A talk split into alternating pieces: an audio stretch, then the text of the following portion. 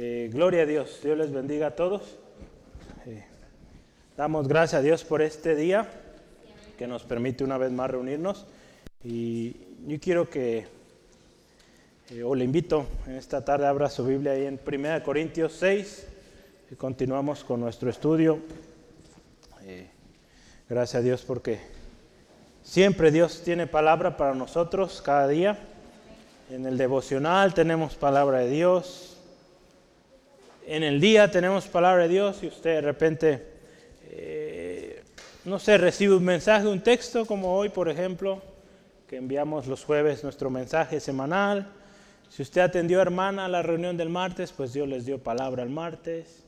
Siempre hay palabra de Dios para nosotros.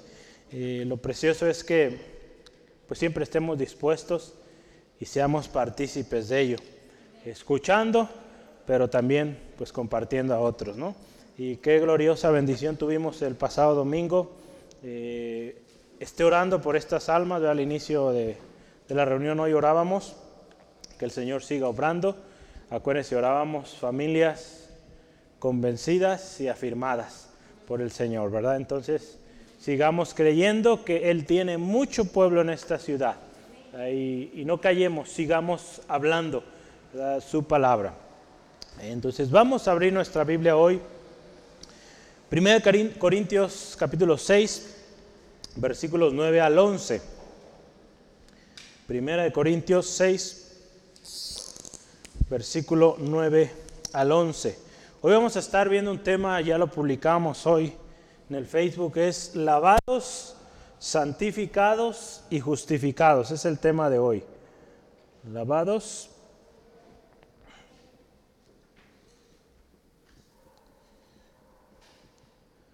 Tres cosas muy importantes que tenemos usted y yo en Cristo y que hoy vamos a analizar un poquito. Nuestro texto base será Primera de Corintios, capítulo 6, versículos 6 al, no, perdón, 9 al 11. 9 al 11. Okay. La palabra de Dios dice así, ¿no sabéis que los injustos no heredan el reino de Dios? Una pregunta.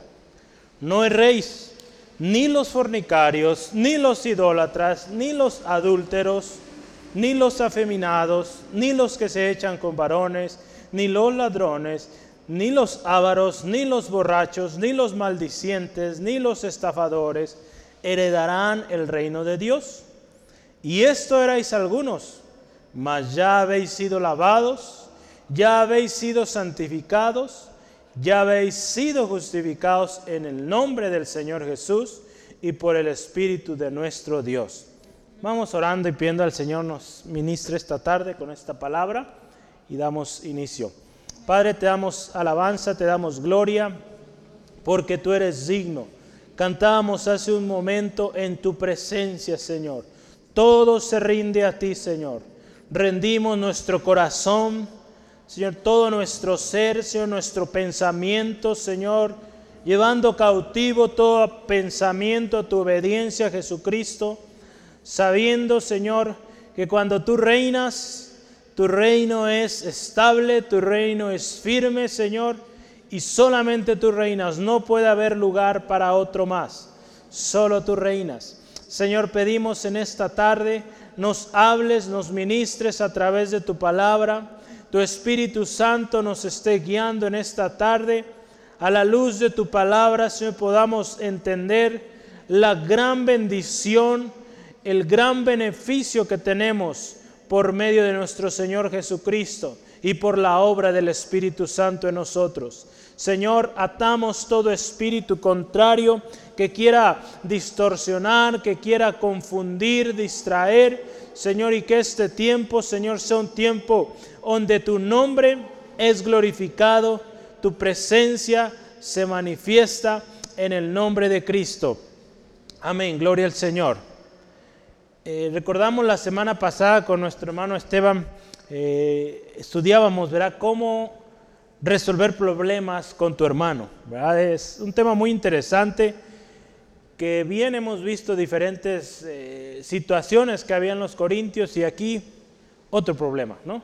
Eh, Qué interesante, fíjense, los corintios estaban teniendo problemas en la iglesia y una exhortación que hacía Pablo aquí es, o, se refería al hecho de que ellos estaban llevando problemas, si lo pudiéramos decir, morales de la iglesia, los estaban llevando a los tribunales del mundo. Y, y Pablo les exhortaba a esto. Y hoy justo vamos a tratar o estamos haciendo un, enlace con este estudio que veíamos la semana pasada. Y, pero yo solo quiero recordar un poquito ¿verdad? de lo que nos eh, explicaba nuestro hermano Esteban la semana pasada, cómo reaccionamos o cómo deberíamos reaccionar a las ofensas o aún a las demandas. Siempre recordando conservar el testimonio, era una cosa que veíamos.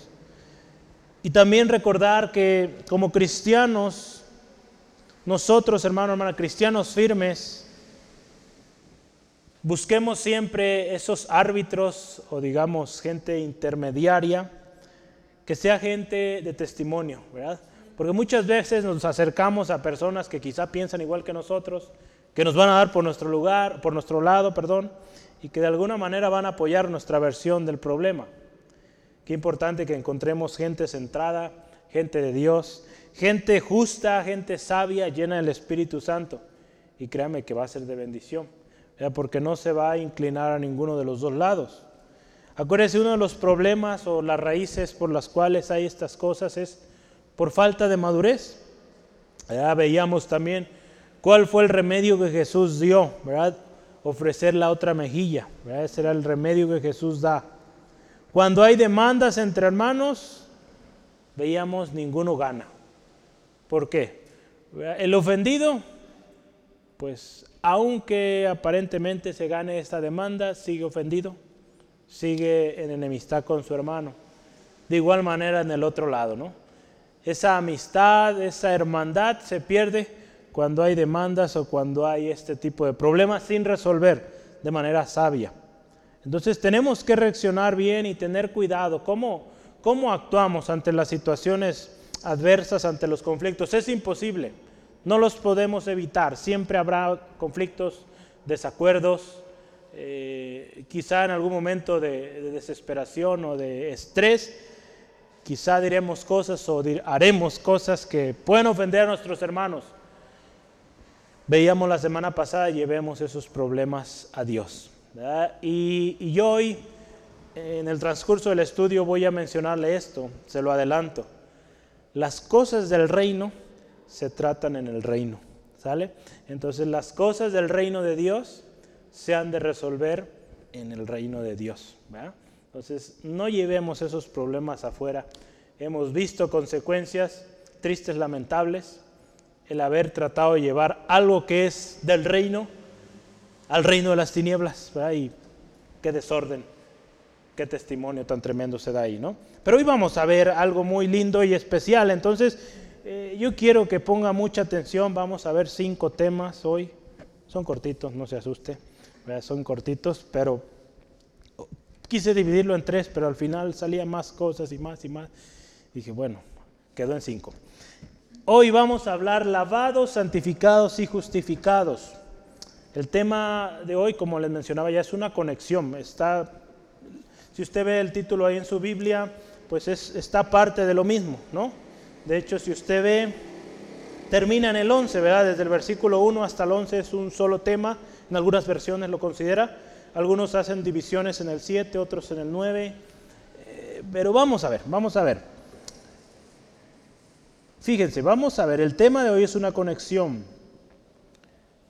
Pero una cosa interesante, también será un recordatorio de lo que éramos antes.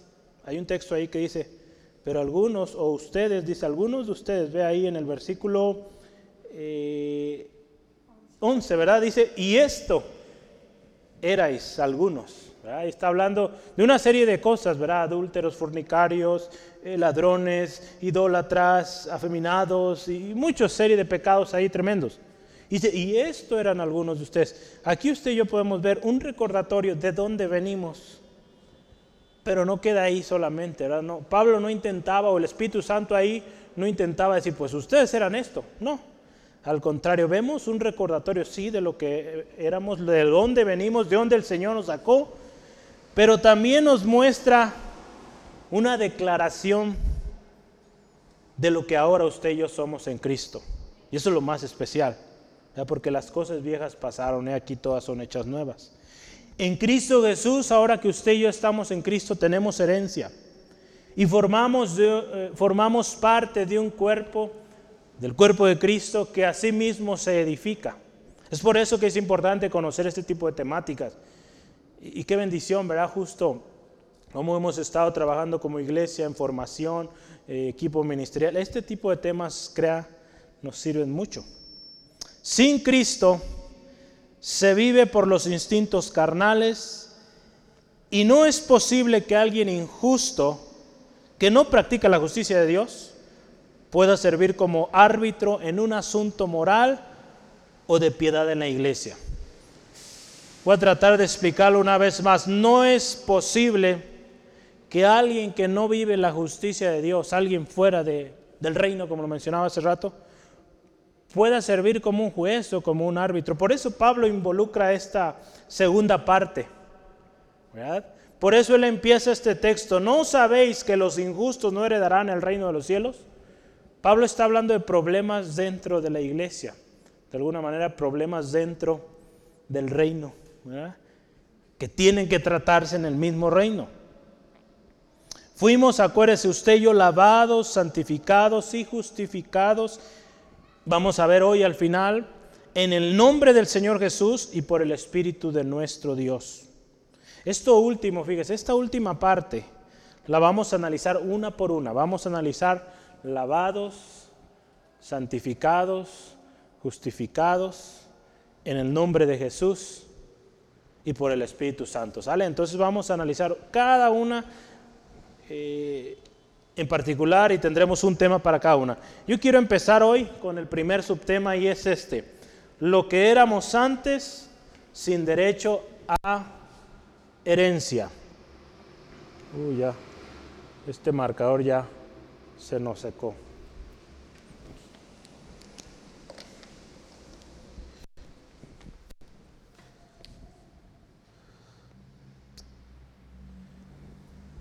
Todos se secaron, ¿nadie? ¿Qué pasó? A ver. Wow, todos se secaron.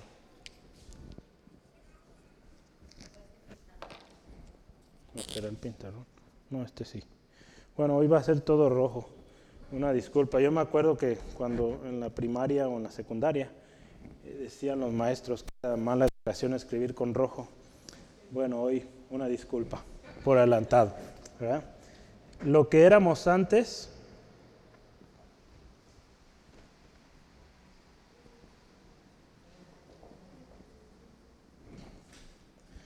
sin derecho a herencia.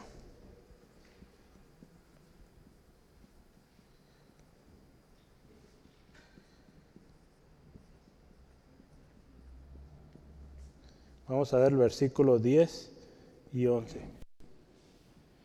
Si me puedes ayudar a, buscar a ver si hubiera alguno diferente. Entonces, lo que éramos antes sin derecho a herencia. Como le mencionaba, hay, una conexión aquí con lo anterior. Si usted ve ahí los versículos 1 al 8 que estuvimos eh, analizando la semana pasada, problemas con nuestros hermanos, cómo relacionarnos, cómo resolverlos. Yo quiero decirle esto, no podemos tratar los temas que refieren a la justicia o la piedad con los que son injustos. Aquí la palabra de Dios nos dice, no sabéis que los injustos no heredarán el reino de los cielos. En otras palabras, no saben que los injustos no pueden eh, participar en las cosas de la justicia o en el reino de Dios. Estas son de las palabras o de las preguntas retóricas. ¿Se acuerdan? Hace algún tiempo hablamos de las preguntas retóricas. Pablo en sus cartas habla de muchas preguntas retóricas. ¿Sí se acuerdan que era una pregunta retórica? ¿Qué era, Vero?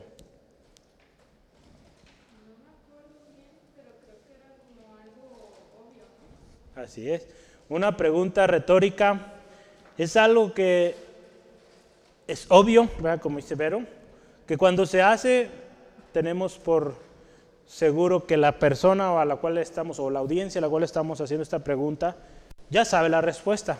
Tan solo sirve como un recordatorio o una afirmación de una verdad. Entonces es lógico que los, eh, los corintios sabían que lo injusto pues no iba a estar dentro del reino de Dios o no hereda el reino de los cielos. Pero Pablo está aquí haciendo un enlace con lo anterior. Y acuérdese, nuestro reino, el reino al que usted y yo pertenecemos, no coincide con los injustos. Nosotros, acuérdese, en Cristo tenemos una herencia y nuestra herencia en Cristo nos permite vivir y hacer las cosas de manera distinta. Nosotros, aunque estamos en este mundo, no somos de este mundo, ¿verdad? Sí, amén. Sí, ahí en Romanos 8, 17 dice la palabra de Dios así. Y si hijitos también herederos, herederos de Dios y coherederos con Cristo si es que padecemos juntamente con Él, para que juntamente con Él seamos glorificados. Ahí en Juan 15, 19 también nos habla de que no somos de este mundo, entonces nuestro reino no está aquí. Por lo tanto, no puede coincidir, no puede haber comunión, también dice la palabra, entre la luz y las tinieblas. Entonces, cuando nosotros vivíamos antes de estar en Cristo, no teníamos herencia no teníamos parte de este reino tan lindo, tan especial. Yo quiero leerle esta palabra como introducción o cita del autor eh, Charles Hodge, el que hemos estado hablando, y dice así, escuche, está un poquito, no avanzado, pero hay muchas palabras ahí, escuche y ponga atención, dice, la tendencia de divorciar la religión de la moralidad se ha manifestado en todas las edades del mundo y bajo todas las formas de la religión, la pagana, los judíos, los musulmanes, los cristianos de nombre o nominales, todos han sido exactos en la realización de los servicios religiosos y celosos en la afirmación y defensa de lo que ellos consideraron o consideran como verdad religiosa, siendo desenfrenada en la indulgencia de toda pasión malvada. Esto surge de considerar la religión como un servicio externo y a Dios como un ser al que hay que temer y propiciar, pero no el que hay que amar y obedecer. Según el Evangelio, todos los deberes morales son servicios religiosos. Aquí usa la palabra religión, pero asociémoslo a, la, a lo cristiano a la verdad. Y la piedad es la conformidad del alma a la imagen y voluntad de Dios. De modo que ser religioso, o traduzcámoslo hoy, ser cristiano y al mismo tiempo inmoral, es, según el sistema cristiano, según la palabra de Dios, una contradicción tan palpable como el ser bueno y malo al mismo tiempo. En resumen de todo esto que leí, no sé si entendió todo o más o menos agarró la idea. El resumen de todo esto que se habla aquí es interesante porque nos enseña lo siguiente. El mundo a través de los años, gracias, a través de los años ha buscado, eh, y aún fíjese, nuestra misma historia lo, determina, eh, ha buscado hacer una separación entre el Estado y la iglesia. Efectivamente es algo válido, es algo bueno. Pero también el problema es que los problemas morales, muchos de ellos se han dejado que sea el Estado quien instruya, quien enseñe sobre moralidad. Tristemente usted y yo estamos viendo hoy las consecuencias de esa separación. Cuando hubo países que en sus inicios formaron sus eh, leyes o de alguna manera sus reglas de moralidad basados en la palabra de Dios. Les ha ido muy bien.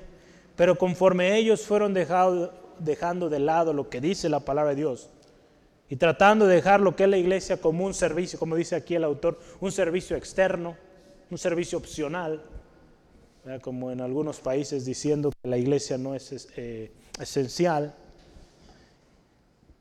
Todo esto ha hecho que surja esto, ¿no? Esta separación de tal manera que pues la misma iglesia también ha empezado de alguna manera, dice aquí, a, a permitir o a ser permisiva en conductas que no van de acuerdo a la palabra del Señor. Y por lo tanto estamos teniendo hoy pues tremendas eh, situaciones y justo Pablo, ¿verdad? Aquí en este texto nos habla de cómo cosas que van de acuerdo a la moralidad, digamos, problemas entre hermanos, se estaban llevando a los tribunales pues, del mundo, de tal manera que pues el mundo no tiene para empezar la sabiduría de Dios. Ve a un hombre que vive sin Cristo, que vive en pecado, pues para empezar no tiene al Espíritu Santo, no puede discernir entre el bien y el mal, de tal manera su sentencia será pues basada en sus propios razonamientos humanos al final de cuentas, o sus mismos apetitos quizá, como está sucediendo hoy en los tribunales o en, en las definiciones de nuevas leyes. ¿Cuántos hombres, mujeres, diputados, diputadas hoy están en esos lugares poniendo sus ideas que van muy en contra de la misma palabra de Dios? Entonces, fíjese, había un problema entonces aquí en los Corintios. Y el problema es que había dos tipos de personas en particular, podemos eh, considerarlos, dos tipos de personas a los cuales Pablo dirige este mensaje. Basándonos en el estudio de este texto, dos tipos de personas. Y el primer tipo era aquellos que seguían teniendo esa noción pagana de lo que es la religión, de lo que es el cristianismo. Vinieron a Cristo y ellos seguían con ese mismo, de, alguna manera, concepto de que la iglesia solo es algo externo, es algo extra, es algo que cada domingo vamos, escuchamos un mensaje de motivación y hago y continúo mi vida el próximo lunes, ¿no? el próximo día, la próxima semana. Todo problema relacionado a, moralidad, pues no necesariamente tendrá que ser atendido o resuelto en la iglesia. ¿verdad? Esa es una noción pagana de la religión, así lo ve el mundo. Es por eso que se juzga tanto a la iglesia y se dice que la iglesia no tiene por qué eh, participar en estos foros donde se definen las leyes, los reglamentos. Se exige respeto, pero al mismo tiempo se discrimina. ¿verdad? Entonces, qué tremendo. Ese era un tipo de personas. El segundo tipo de personas eran los que profesaban el cristianismo como un sistema de doctrina, como una forma de adoración, pero no una regla de vida. Muchas veces, o muchas personas el día de hoy, ven así el cristianismo. Como el hecho de saber conocer la Biblia, una doctrina, como también el hecho de tener un tiempo de alabanza, oración a Dios, un tiempo de música, podríamos decirlo, pero no como algo que nos dicta o nos dice cómo vivir nuestro día a día. La palabra de Dios es un libro vivo, es un libro actual, un manual de vida. La semana pasada o antepasada les mencionaba eh, esto que predicaba nuestro hermano Rogelio hace algunos años, y él decía así, nuestro hacedor nos dejó el manual. Es qué hermoso. Hoy en día, hace un tiempo compramos un aparato y pues venía de China y el manual venía en chino. Entonces imagínense, pues tuvimos que figurarnos para entender aquello. Gloria al Señor. Nuestro Señor nos dejó el manual y lo tenemos en español. Gloria a Dios. Y lo más precioso, el que inspiró está con nosotros, el Espíritu Santo. Entonces nos dejó el manual y también quien lo inspiró. Entonces, ¿qué más queremos? Pero fíjese, el mundo quiere dejar de lado esto. El diablo, el contento, él dice, sí, apréndete la Biblia de memoria, pero haz lo que quieras con tu vida. Eso es lo que el, enemigo quiere. Pero la palabra de Dios, créame, aplica en cada una de las eh, situaciones, decisiones aún que tomamos. Nadie, fíjese, que contradice la palabra, los mandamientos de Dios, puede tener derecho a una herencia en el reino de Dios. Mucho menos participar como juez o como árbitro en los asuntos morales de la iglesia. Acuérdese, la palabra de Dios ahí en Romanos 14, 17, ¿verdad? dice que el reino de Dios no consiste en comida ni bebida, sino en justicia, paz y gozo en el Espíritu Santo. Romanos 14, 17. El reino de Dios consiste en justicia. Y esa justicia solo puede venir de Dios. Porque la justicia del hombre se basa en razonamientos humanos, aún en sentimientos, cuando aún dicen ahí que la justicia es ciega y todo eso, y esa balanza equilibrada, al final de cuentas influyen sentimientos, influyen intereses. Pero nuestro Dios es un Dios justo, el reino de Dios es justo. Usted y yo vemos aquí una lista, eh, Pablo lista una serie de pecados, tanto internos como externos, ¿va? Que el tiempo no nos ajustaría a analizar cada uno por uno. Pero creo que queda claro para nosotros. Aquellos que viven en justicia viven de esta manera, fornicarios, idólatras. Esta parte, fornicarios, habla de relaciones sexuales fuera del matrimonio. La idolatría, usted lo sabe. Los adúlteros, fallando en el matrimonio, teniendo relaciones también fuera del matrimonio, ya estando casados. Afeminados, homosexualidad, otras versiones ya traducen aquí como homosexualidad. Ni los que se echan con varones, parte de lo mismo. Ni los ladrones, ávaros, borrachos, maldicientes, estafadores. Ninguno de estos heredará el reino de Dios. Si usted quiere y, me acompaña, Gálatas 5, 20 al 21. Todas estas cosas son obras de la carne. Es como vive el hombre sin Cristo siendo guiado por sus propios instintos, satisfaciendo los deseos de la carne. Ahí en Gálatas 5, 20 al 21 dice la palabra de Dios así. Así que, perdonen, estoy en, ya. Gálatas 5, 20 al 21 dice idolatría, desde el 19, fíjese, y manifiestas son las obras de la carne que son adulterio, fornicación, inmundicia, lascivia, idolatría, hechicería, enemistades, pleitos, celos, iras, contiendas, disensiones, herejías, envidias, homicidios, borracheras, orgías y cosas semejantes a estas, acerca de las cuales os amonesto, como ya os he dicho antes, que los que practiquen tales cosas no heredarán el reino de los cielos. Gálatas 5, 19 al 21 leímos al final. Vea esto, muy relacionado a, a lo que vemos hoy en nuestro estudio. Todas estas cosas es la manera de vida o cómo vive o la naturaleza del hombre sin Cristo. El hombre sin Cristo no tiene derecho a herencia. El hombre en Cristo, la mujer en Cristo, tiene derecho a una herencia y una herencia con Cristo. Por lo tanto, fíjese en resumen, nadie que practica el pecado puede participar en el manejo, litigio o resolución de problemas en la iglesia. Hay muchos que van a querer opinar cómo la iglesia tiene que operar. Y en muchos países está sucediendo. Hay de ellos si aceptan esto, ¿no? Hay de ellos si permiten que, por ejemplo, el gobierno les dictamine cómo hacer iglesia, cómo enseñar en la iglesia. Oremos, por ejemplo, por la iglesia en China, donde el gobierno está queriendo de alguna manera poner ahí eh, su propia versión de la Biblia, ¿no?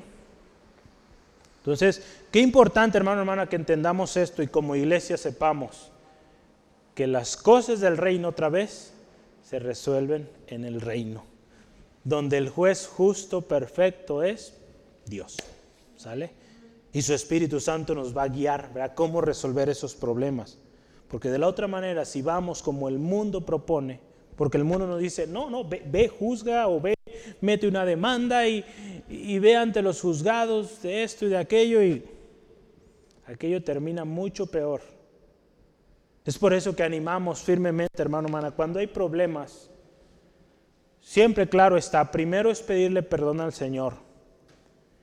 Pedirle perdón al Señor, comprometernos con Él de todo corazón y buscar a como dé lugar la reconciliación con nuestro hermano, con nuestra hermana. Porque si dejamos eso ahí en el corazón, créame que va a traer tremendos estragos a nuestra vida.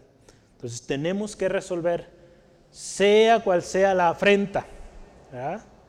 Nos costará trabajo, sí, pero si lo arreglamos en el reino, créame que seguiremos teniendo herencia en el reino. De otra manera, quién sabe y perdemos esa bendición tan especial que el Señor tiene para nosotros. lavados. Fíjese, vamos ahora sí, eh, el texto que es el último texto, el 11. Primera de Corintios 6, 11 dice, y esto éramos algunos. Si usted se fija ahí, Pablo eh, eh, liga esto, esta serie o lista de, pecados que viven o de los que viven en injusticia o que son injustos. Dice, esto eran algunos de vosotros. Pero no se queda ahí, fíjese, qué bueno que este texto no termina ahí, ¿verdad? Dice, y esto erais algunos, más ya habéis sido lavados. Esto es algo tremendo. Muestra una realidad anterior, pero muestra también una gracia presente, una gracia mayor, una gracia del tiempo presente y futuro también. Dice ahí, ya habéis sido lavados. Y el siguiente tema que yo quiero que veamos, así se llama, lavados. Vamos a hablar de esto. ¿Qué significa ser lavados? Versículo 11, ¿verdad? Lavados. Y pues como estamos aprendiendo palabras griegas, pues vamos a aprender hoy una palabra griega. La palabra griega para esto es, un segundo,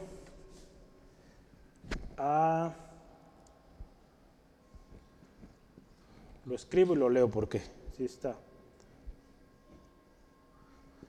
es Apolou. Ahí está, Apolou. Y su significado es... Tiene dos significados. Bueno, de hecho, antes de dar el significado, tiene dos raíces. Apo, que significa de o desde, de o desde, y la segunda raíz es lo hubo, lo hubo, porque tiene acento en la O, y es lavar o bañar.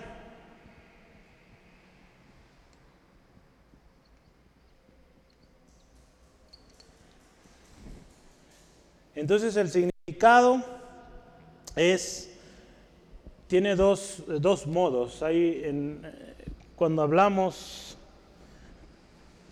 en el español también lo tenemos, en el griego también existía esto, un sentido activo y un pasivo.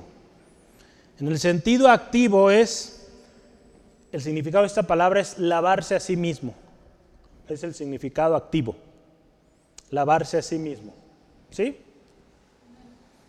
Y el sentido pasivo es permitir ser lavados. Entonces hay estas dos partes. Lavarse a sí mismo y permitir ser lavados. Esto nos va a ayudar mucho a entender lo que viene a continuación. Porque el hecho de nuestro lavamiento o de ser lavados no es un trabajo de solo nosotros, sino también Dios obra en nosotros. Entonces por eso tiene esos dos sentidos, tanto activo nosotros mismos nos lavamos, pero también tiene un sentido pasivo donde nosotros recibimos lavamiento de Dios. Entonces está muy interesante cuando nos ponemos a ver las raíces de las palabras. ¿Sí queda claro esta parte? Activo, pasivo, ¿cómo está la cosa? Aquí de otra manera podríamos decirlo es liberarse de las consecuencias del pecado, ¿verdad? Cuando nosotros vivimos en pecado, en todos estos pecados que menciona el apóstol Pablo aquí en, en este texto, hay muchas consecuencias y hay cosas que aun cuando venimos a Cristo seguimos arrastrando. Conductas, maneras de hablar, maneras de vestir, maneras de actuar, que son cosas que conforme avanzamos en nuestra vida cristiana han de ser lavadas, ¿no? limpias. Entonces fíjese, algunas referencias en la Biblia con respecto al lavamiento, porque esto hoy estamos hablando lavados, santificados y justificados. Ahí en Apocalipsis es la primera, Apocalipsis 22, 14. Yo quise buscar algunos textos donde nos habla de esto, del lavamiento. Apocalipsis 22, 14.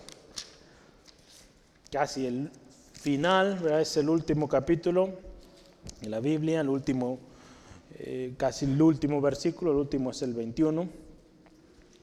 Y dice ahí, bienaventurados los que lavan sus ropas para tener derecho al árbol de la vida y para entrar por las puertas de la ciudad.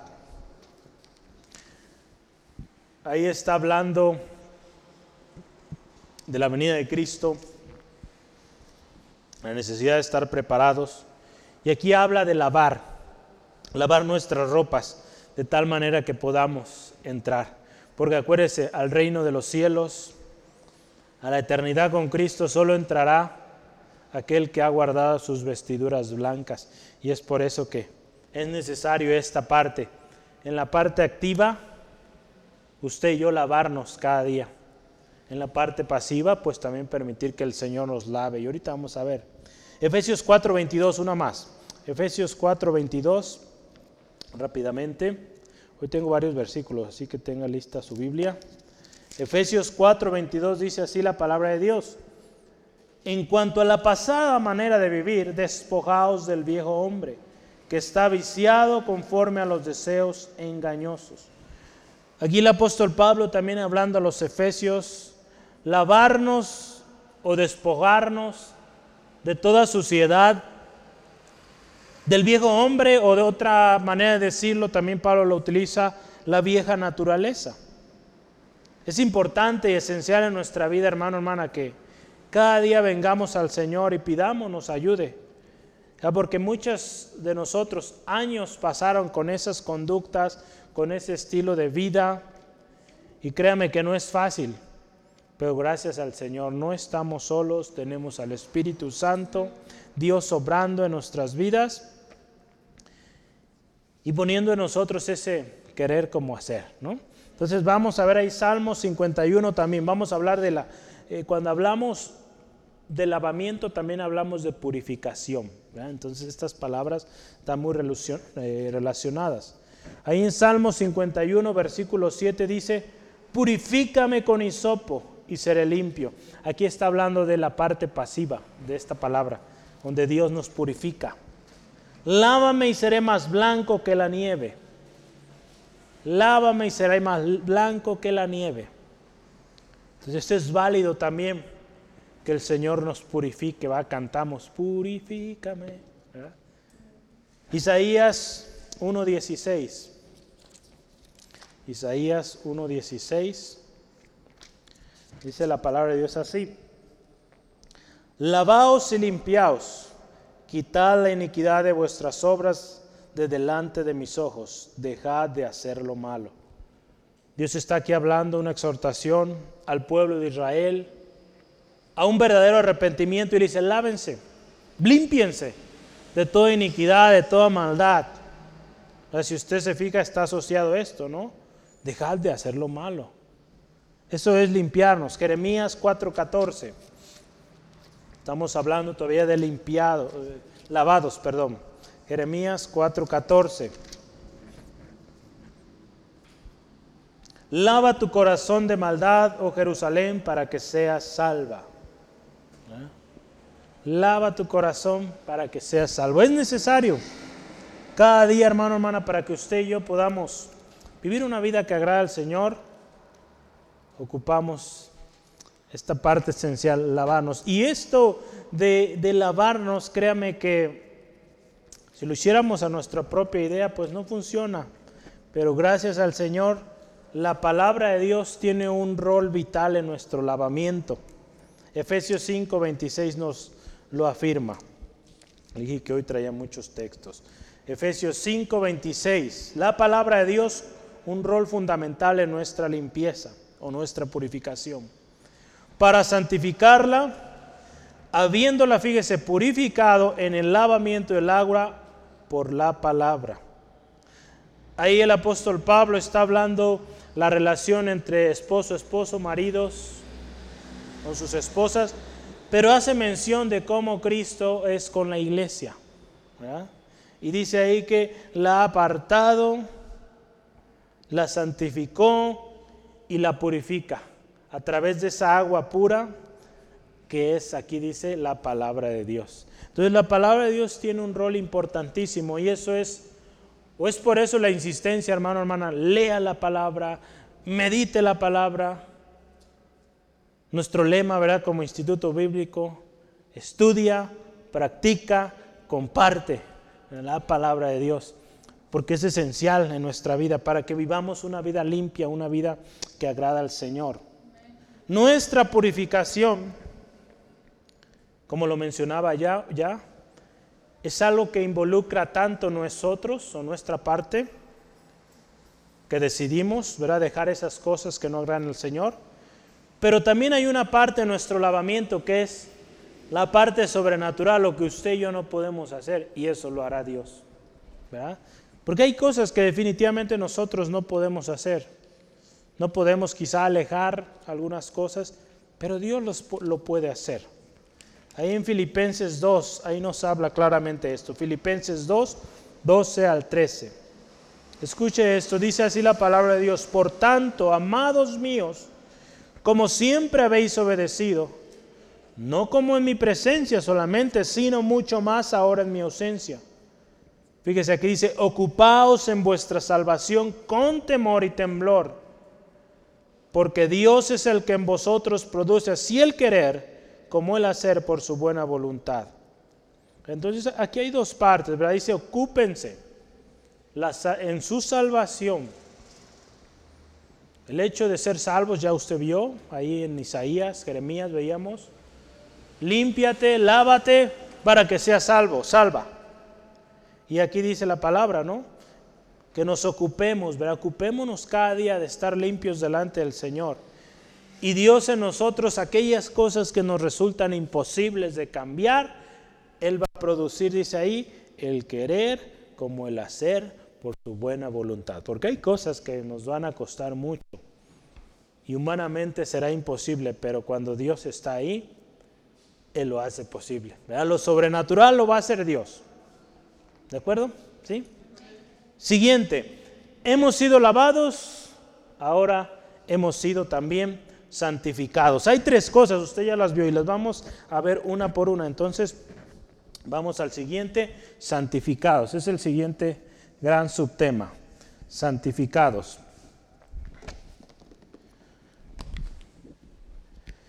Ya se va a imaginar cuál es el que sigue, pero todavía no llegamos, ¿verdad? Santificados.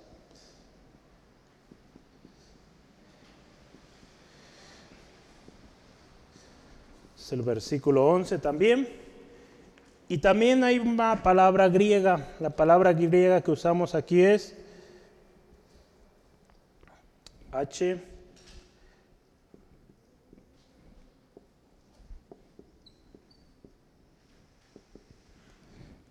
La palabra griega que usamos es agiasó, con Z. Agiasó. Agiasó. Su significado es sencillo, santificar, purificar, consagrar. Agiasó, su significado significa, su significado, perdón, su significado es santificar, purificar, consagrar. Hablando metafóricamente, también podemos decir que es hacerse limpio en el sentido moral. Ya hemos hablado, fíjese, y, y, es algo interesante, cuando aquí Pablo, guiado por el Espíritu Santo, menciona primero lavados. Es una cosa interesante, ya vimos que es ser lavados. Toda impureza, toda cosa sucia eliminada. Pero dice santificados. Esta segunda parte lo que hace es, véalo así, como algo que amplifica. Aquí el autor utiliza esta frase, amplifica lo que precede. ¿Qué precede? Lavados. Entonces fuimos lavados, pero no solo eso, también santificados. Eso es algo muy especial que el Señor hace en nosotros. Somos limpios de toda cosa que podría causar vergüenza y después dice, nos santifica, nos consagra. Eso es algo especial. En la Biblia usted puede ver toda cosa que se santificaba. Era una cosa, cuando decía esto va a ser santo, esa cosa o esa persona o aún ese pueblo, como el pueblo de Israel por ejemplo, eran consagrados, dedicados solo para Dios. por ejemplo, yo solo puse ahí dos ejemplos. En Génesis 2, 3 nos habla cuando el Señor santificó el séptimo día. Después de que creó el sábado, el séptimo día era el día de descanso, un día santo, que no se tenía que hacer ninguna otra actividad. En Éxodo 19, 14 hay otra historia también. Cuando eh, Moisés baja del monte, después de haber recibido los diez mandamientos, dice ahí la palabra que santificó al pueblo. Baja del monte, de hecho es antes de, de recibir los mandamientos, dice, baja del monte y santificó al pueblo. Si gusta, vamos a verlo, 19, 14. No quiero quedarme con la duda ni que usted tampoco se quede con la duda. Éxodo 19, 14. Así es, es antes. Éxodo 20 son los diez mandamientos. Éxodo 19, 14. Dice así la palabra de Dios. Y descendió Moisés del monte al pueblo y santificó al pueblo y lavaron sus vestidos. Entonces fíjese, porque Moisés está a punto de subir al monte para recibir la ley de Dios y había necesidad de estar limpios, ahí dice lávense también, está involucrado ahí, y lo santificó. En otras palabras le dijo, consagren, si usted ve ahí adelante, eh, no viera a mujer, ¿verdad? los hombres, ¿verdad? no toquéis mujer en esos días, ¿verdad? santificarse. Eh, el hecho era de que hubiera consagración para Dios, concentrado solo en Dios en dar alabanza al Señor y alejarse de toda cosa carnal.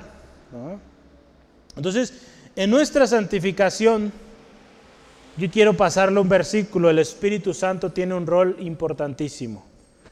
Nuestra santificación, acuérdese, vamos a verlo al final, fue gracias a la obra de Cristo en la cruz del Calvario y hoy es también por medio del Espíritu Santo que usted y yo somos santificados. Ahí en Romanos 15, versículo 16, nos dice así la palabra del Señor, para ser ministro de Jesucristo a los gentiles, ministrando el Evangelio de Dios, para que los gentiles les sean ofrenda agradable, santificada por el Espíritu Santo.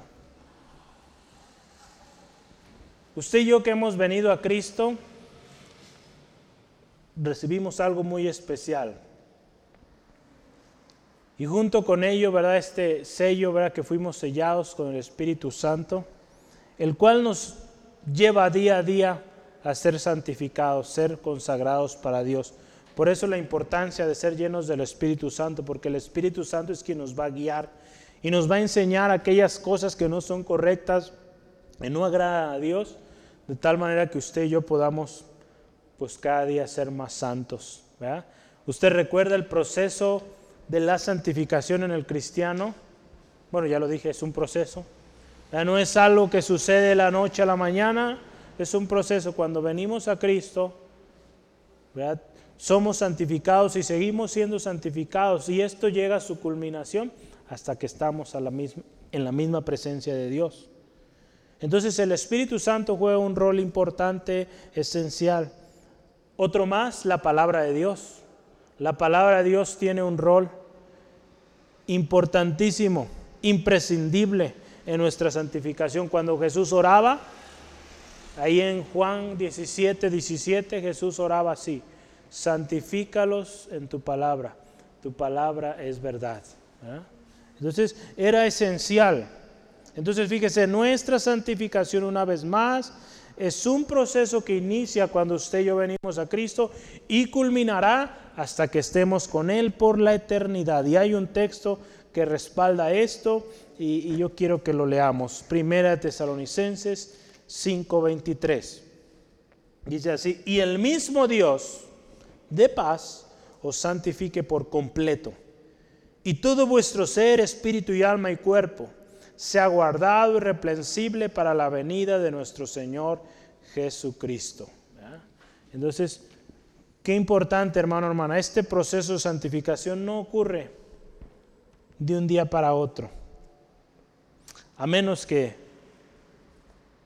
que una persona se convierta a Cristo un día antes de que el Señor venga, ¿verdad? Y pues sí sucedió de un día para otro, pero nosotros pues, pues ya tenemos algo de tiempo no sucede así.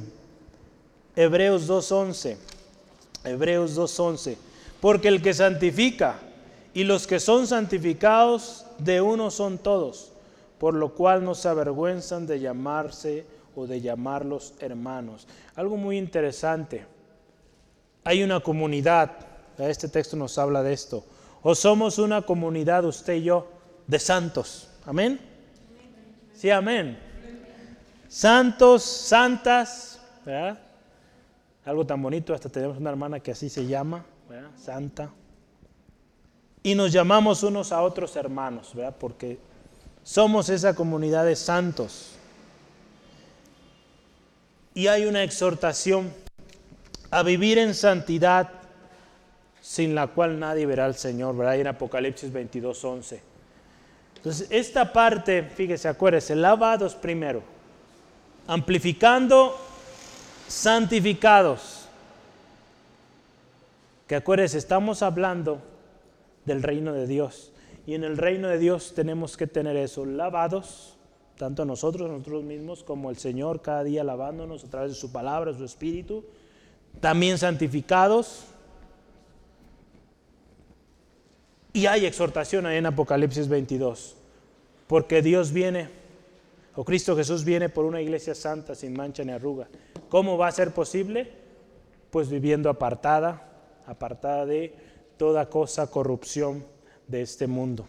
Entonces, santificados. Siguiente. ¿Qué sigue? Número 3 o 4, ya aquí sería, pero justificados, ¿verdad? Ya acá vamos terminando, justificados.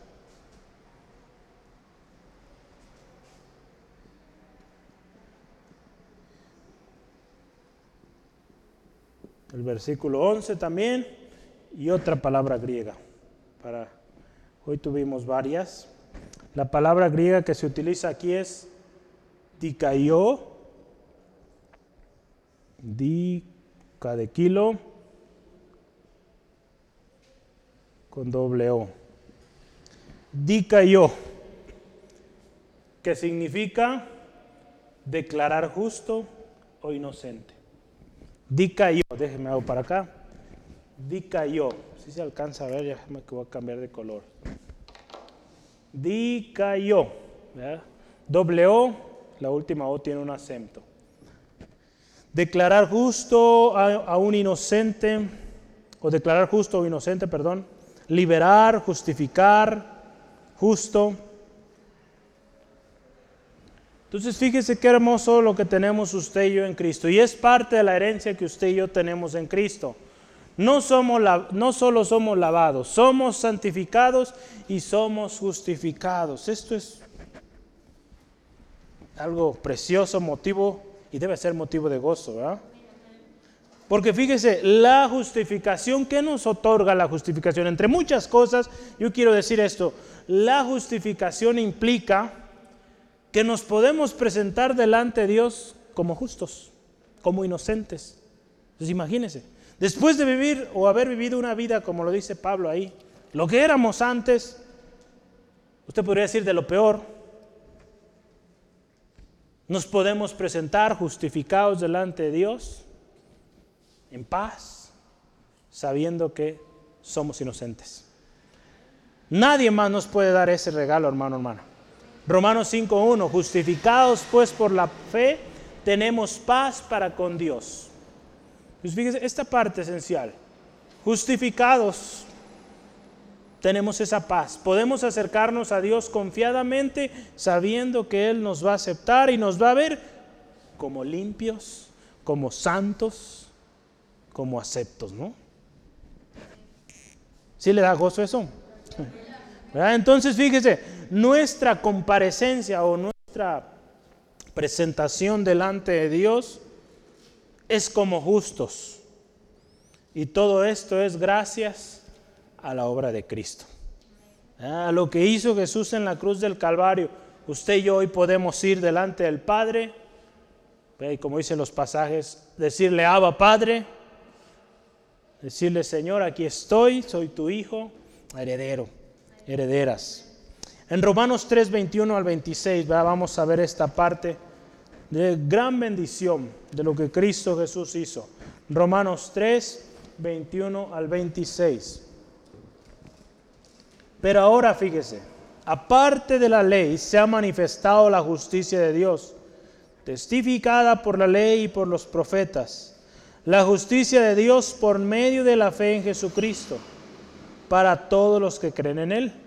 Porque no hay diferencia, por cuanto todos pecaron y están destituidos de la gloria de Dios, siendo justificados, fíjese, gratuitamente por su gracia, mediante la redención que es en Cristo Jesús a quien Dios puso como propiciación por medio de la fe en su sangre, para manifestar su justicia a causa de haber pasado por alto en su paciencia los pecados pasados, con la mira de manifestar en este tiempo su justicia, a fin de que Él sea el justo y el que justifica al que es de la fe de Jesús.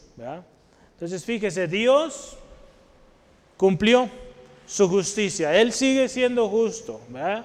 Palabra dice, el castigo de nuestra paz fue sobre Él, sobre Cristo. Sobre Él recayó todo.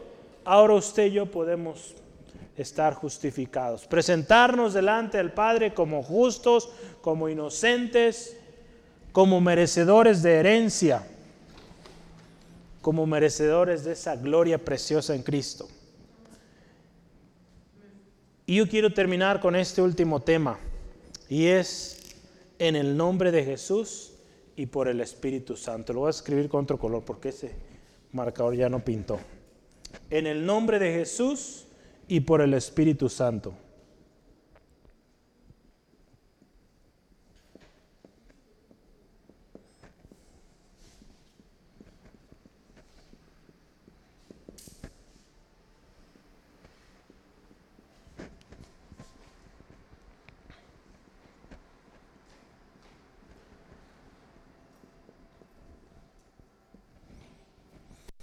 Ese es el último tema que vemos hoy en el nombre de Jesús y por el Espíritu Santo.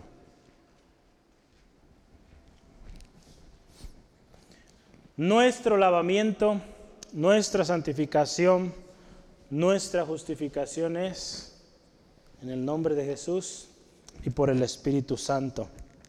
El Espíritu Santo, fíjese, esta frase me gustó mucho y se la comparto y dice así. Es cortita si le gusta anotar el Espíritu Santo aplica la redención comprada por Cristo. Así. El Espíritu Santo aplica la redención comprada por Cristo. Esto está en el libro de Charles Hodge. Entonces, fíjese la hermosa o el hermoso complemento que hay entre nuestro Señor Jesucristo y el Consolador, el Espíritu Santo. Acuérdese que Cristo nos redimió de la maldición del pecado. En Gálatas 3 lo podemos ver.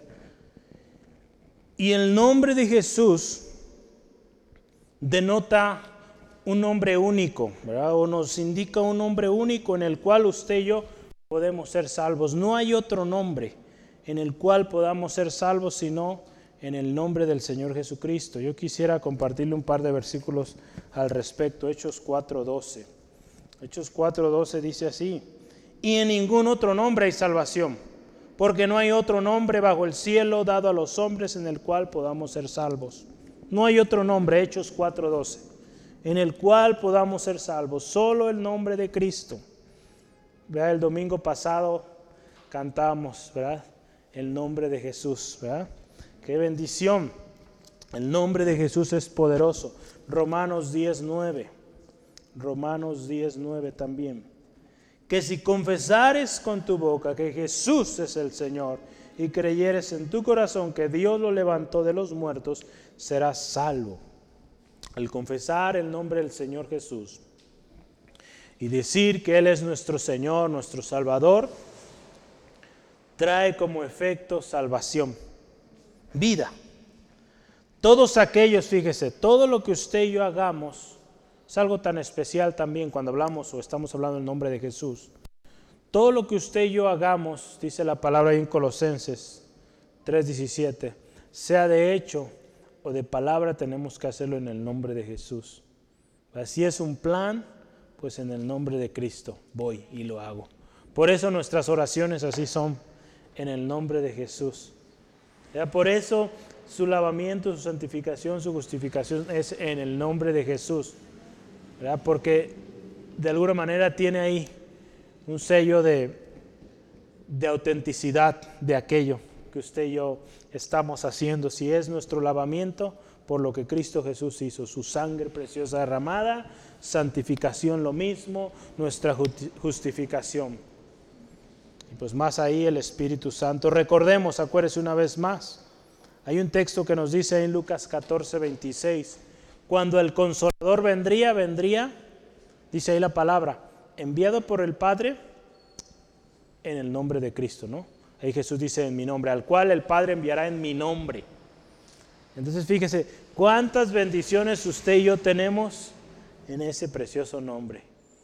Y si usted se fija en el libro de los Hechos, hemos estado leyendo nuestra lectura eh, diaria, devocional como iglesia, el libro de Hechos.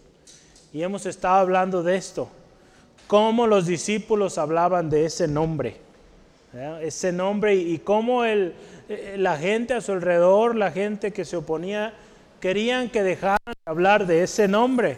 Y Pedro, Pablo, cada uno de ellos, no podemos dejar de hablar de ese nombre, porque es un nombre sobre todo nombre en el cual, pues no hay otro en el cual podamos ser salvos, solo en el nombre de Cristo. ¿Verdad? Entonces acuérdese, el nombre de Cristo, por eso oramos así. La obra del Espíritu también, ¿verdad? Porque ahí dice, en el nombre de Jesús. Entonces fíjese, lavados, santificados, justificados en el nombre de Jesús. Y termina el texto, y por el Espíritu de nuestro Dios, o el Espíritu Santo. Hay otras maneras como se habla del Espíritu, el Espíritu de Dios, el Espíritu Santo, el Espíritu de gracia. Usted fíjese en la Biblia, siempre que vean con Espíritu con mayúscula, está hablando del Espíritu Santo. La obra del Espíritu Santo también, lo hemos dicho infinidad de veces, sobre todo este año, es esencial la vida del creyente. Porque de otra manera, créame que estamos solos. Efesios 2, 18 dice así la palabra de Dios. Porque por medio de los unos y los otros tenemos entrada por un mismo espíritu al Padre, por medio de Cristo, por un mismo espíritu. Y ve ahí, no dice un espíritu con E minúscula, habla de Espíritu Santo por un mismo Espíritu, por el mismo Espíritu Santo tenemos acceso al Padre. Nuestra unidad, nuestra congruencia, nuestro funcionamiento como cuerpo de Cristo es gracias y es posible gracias a la obra del Espíritu Santo. Lo voy a decir una vez más, nuestra unidad nuestra congruencia y nuestro funcionamiento como cuerpo de Cristo es gracias a la obra del Espíritu Santo. Por eso Jesús insistente dijo a sus discípulos, no se vayan, necesitan esta última pieza en ustedes. Necesitan esta persona que va a estar con ustedes hasta el fin, para que puedan vivir en congruencia, en unidad, con un buen funcionamiento. Ahí en 1 Corintios 12, es el último texto 11 al 13, dice así la palabra de Dios. Pero todas estas cosas las hace uno y el mismo Espíritu, repartiendo a cada uno en particular como Él quiere. Porque así como el cuerpo es uno y tiene muchos miembros, pero todos los miembros del cuerpo, siendo muchos, son un solo cuerpo, así también Cristo. Porque por un solo espíritu fuimos todos bautizados en un cuerpo, sean judíos o griegos, sean esclavos o libres. Y a todos se nos dio a beber de un mismo espíritu.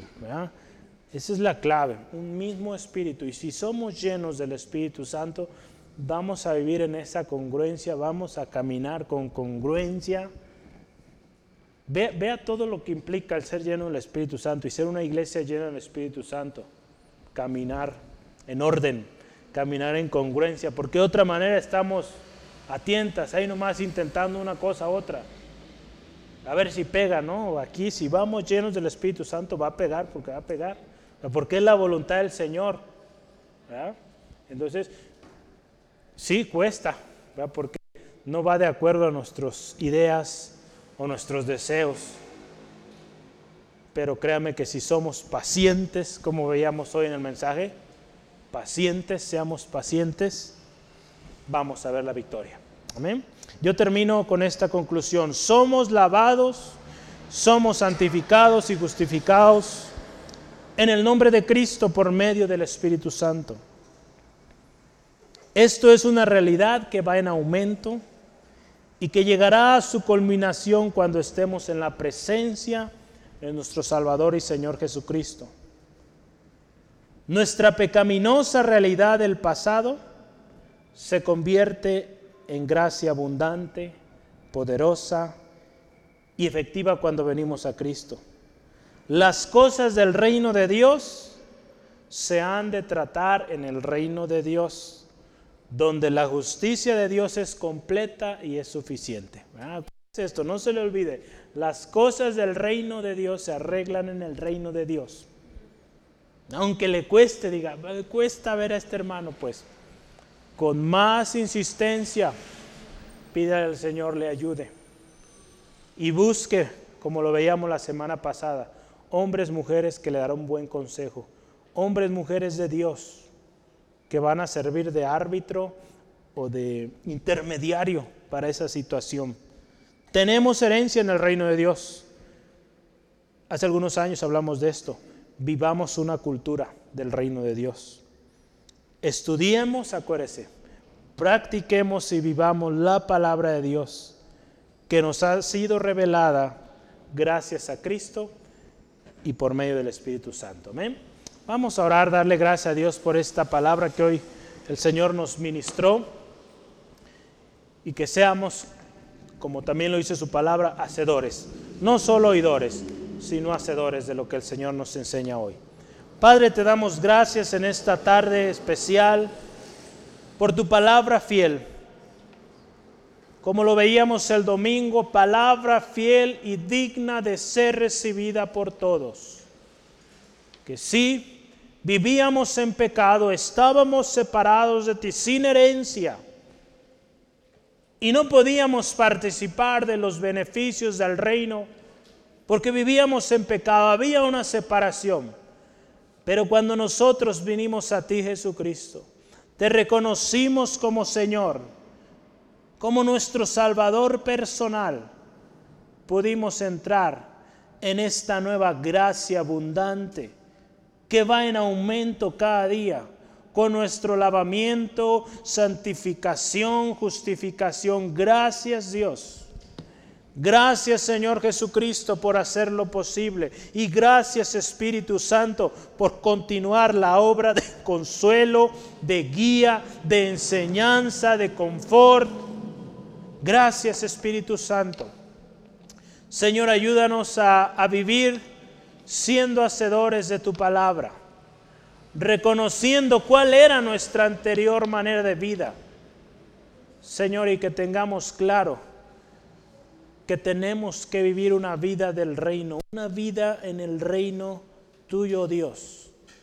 Señor, y que ante las situaciones que sucedan dentro de este reino, podamos ver, podamos mostrar frutos de hombres, mujeres lavados, santificados, justificados, llenos de amor, llenos de gracia. Señor, ayúdanos a ser firmes en esto, Señor, y buscar, como lo dice tu palabra, la paz, la paz con todos, Señor, la santidad sin la cual nadie te podrá ver. Señor, gracias por mi hermano, mi hermana hoy aquí. Gracias por ese deseo, ese anhelo de conocer más y más de tu palabra. Señor, sabemos que nuestro intelecto, nuestra eh, capacidad de razonamiento puede tener un límite. Señor, pero gracias porque tú nos enseñas. Y Señor, si te pedimos sabiduría, tú nos la das y nos la das en abundancia. Señor, si mi hermano tiene falta de sabiduría, Señor, dale sabiduría, Señor, dale entendimiento. Y que tu Espíritu Santo sea guiándonos en cada momento, ministrándonos, enseñándonos, guiándonos a toda verdad. Gracias Dios por la bendición hoy. Te ruego, Padre, bendice a mi hermano, mi hermana. Si hay alguna aflicción, alguna necesidad, gracias Dios, porque Señor, dentro de los beneficios que tenemos en el reino, es también sanidad, es provisión, es protección, cuidado, Señor, salvación para nuestra familia. Gracias te damos. Bendice a mi hermano, mi hermana, camino a casa, líbrale de todo percance y que sea tu gracia abundante con cada uno de nosotros. En el nombre de Jesús. Amén. Gloria al Señor.